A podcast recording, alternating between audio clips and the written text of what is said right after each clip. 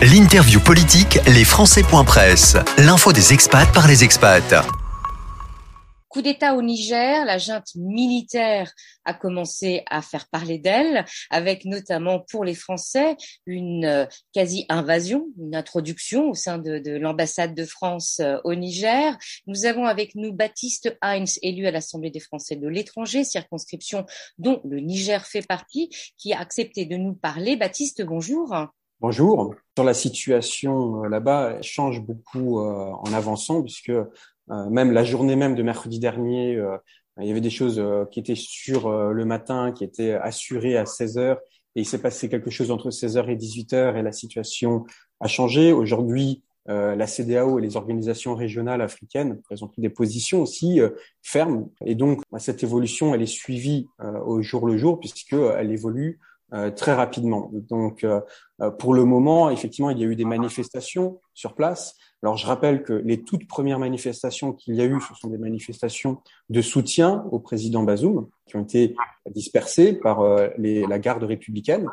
Et c'est là où il y a eu des blessés. Donc ça, ça a été peut-être un peu oublié, mais il faut le rappeler. Les premières manifestations spontanées, elles ont eu dans les quelques heures qui ont suivi. C'était des manifestations de soutien. Il y en a eu une deuxième, une manifestation de soutien le lendemain. Alors évidemment pas, très très nombreuses, hein, puisque tout le monde se pose un peu la question de, de ce qui se passe.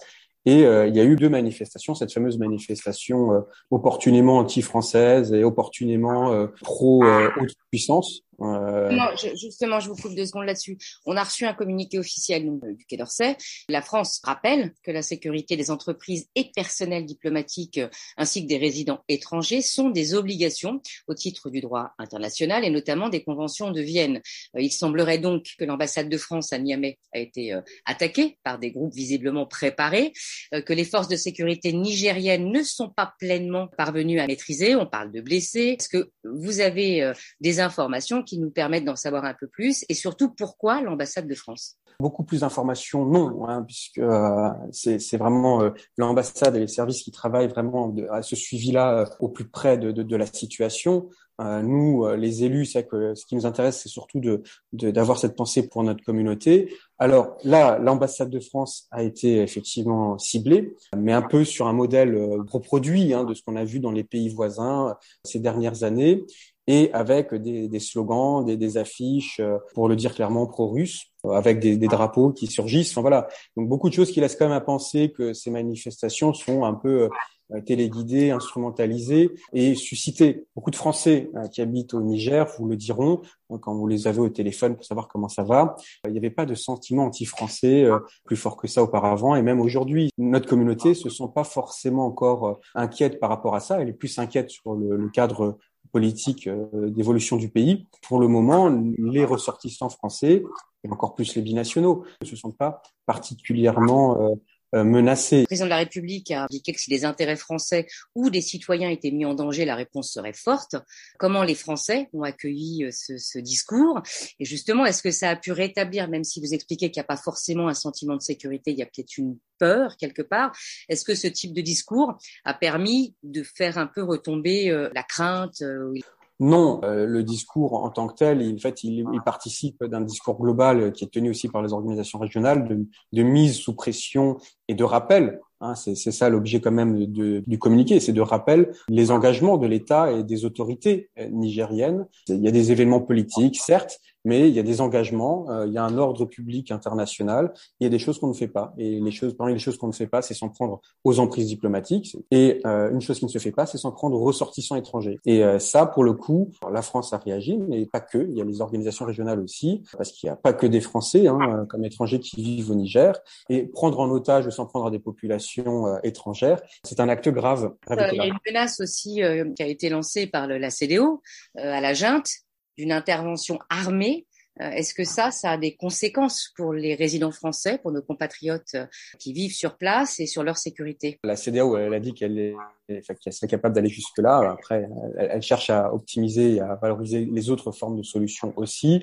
Quoi qu'il advienne, pour nos ressortissants comme pour toute personne qui habitera à Niamey au Niger, ben, s'il y a un conflit armé, c'est une bonne nouvelle pour personne. Tout le monde est en insécurité dès lors que les armes parlent et euh, nos ressortissants pas pas moins que pas moins que les autres. Pour l'approvisionnement, il y a un blocus financier qui a été instauré sur le pays. Quel impact pour les Français sur place, les entreprises françaises, les familles pour s'approvisionner? Comment est-ce que ça se passe? Pour l'instant, tout tourne un peu au ralenti. Pour notre communauté, euh, l'objet actuel, c'est déjà de se, de se recenser, de savoir qui est là, qui n'est pas là. On est, en, euh, on est en plein été. Beaucoup ne sont pas là, notamment les familles. Les familles étaient beaucoup euh, en, vacances en France ou ailleurs. Donc, beaucoup de gens sont à l'extérieur du pays. Donc, la première étape, c'est de faire ce point-là les activités, de toute façon, tournaient un peu déjà au ralenti.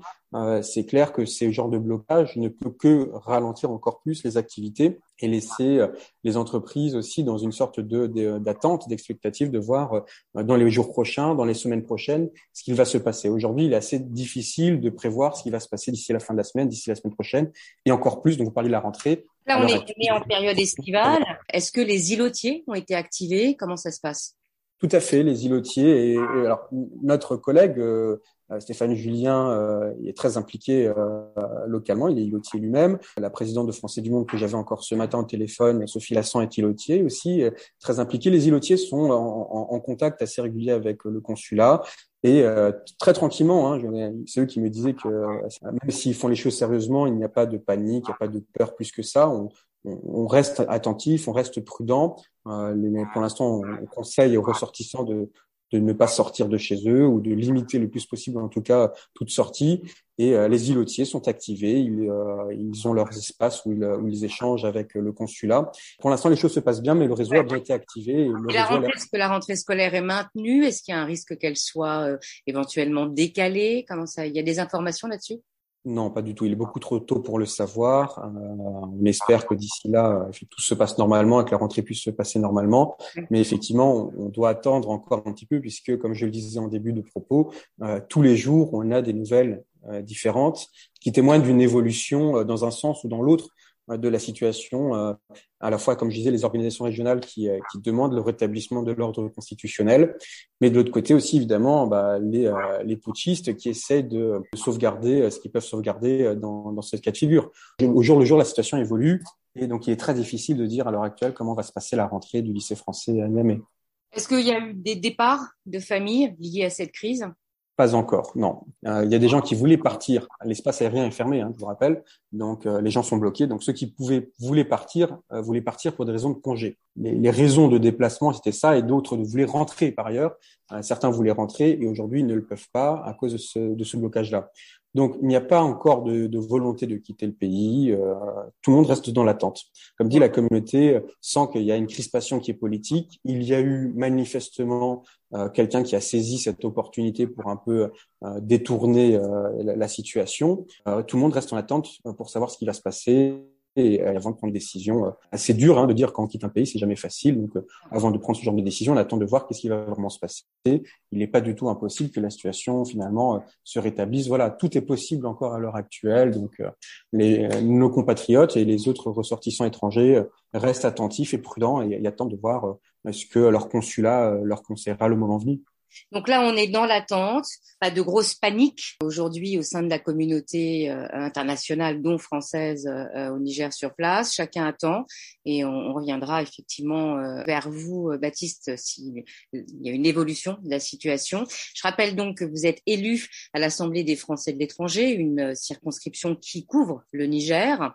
merci beaucoup, Baptiste Heinz, d'avoir accepté de répondre à nos questions. Et comme je le disais, on reviendra bien évidemment sur le sujet en fonction de l'évolution de la situation. Merci Baptiste. Merci à vous, bonne journée à vous aussi. Au revoir.